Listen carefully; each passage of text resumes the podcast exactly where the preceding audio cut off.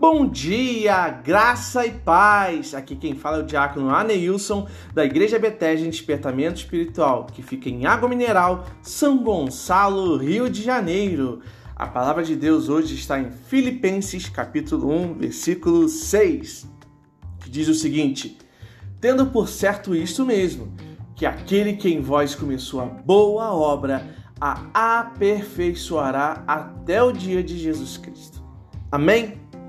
Deus nos deu um novo dia, recheado de oportunidades, para que possamos ser pessoas melhores, para que possamos continuar crescendo na obra de Deus.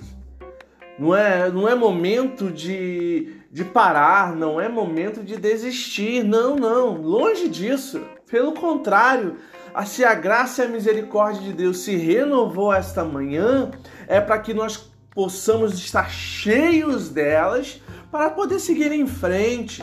Não deixe que os desafios do dia venham tirar sua paz, venham te paralisar. Porque tem muita gente, eu vejo isso é, em algumas situações, né? Tem gente que bate de frente com algo que atemoriza, né? traz medo, traz insegurança e ficam congelados. Né? Eu lembro de um dia que eu estava com meu filho brincando, né? E ele não conseguia pedalar de jeito nenhum. E tiveram uma ideia, não lembro quem foi que teve a ideia de criar uma alça no pedal para encaixar o pezinho dele para ele não escapar. Só que essa alça enrolou no pé dele e começou a machucar o pezinho dele. Eu parei o brinquedo que ele estava pedalando e falei é, em voz alta: Por favor, traga uma tesoura. Porque, como estava embolado, não dava para desembolar, eu ia cortar é, essa alça para liberar o pé é, do Natan.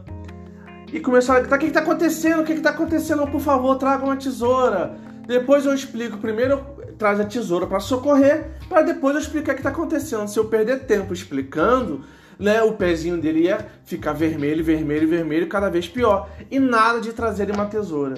Qual foi a minha, minha atitude diante dessa situação? Peguei o brinquedo, ele, tudo, no colo e levei até onde tinha uma tesoura e peguei e cortei. Muita gente, quando tem uma situação adversa, paralisa, começa a questionar por que está acontecendo isso, mas por que aquilo, ao invés de correr atrás para poder arranjar uma solução. As pessoas diante de uma circunstância, o que, que acontece? Querem apontar quem é quem é o culpado ou ficar questionando Deus, Deus e agora? Por que isso? Por que, que está acontecendo? Ao invés de pegar a circunstância, aprender com ela, crescer e solucionar, correr atrás de uma solução, agir e não ficar paralisado. Deus nos fez uma obra, Ele fez uma obra em nossa vida e nós devemos continuar esta obra até que venha Cristo. Né? A palavra de Deus nos diz o quê? Que nós devemos continuar crescendo até a estatura do varão perfeito. Mas só podemos continuar crescendo em Deus quando tomarmos atitudes em Deus. Não adianta ficar paralisado com as circunstâncias. Desperta! Bora! Acorda! Põe-se de pé! Guerreie! Deus é contigo, ele te fará vencedor, mas você tem que tomar uma atitude de vencedor.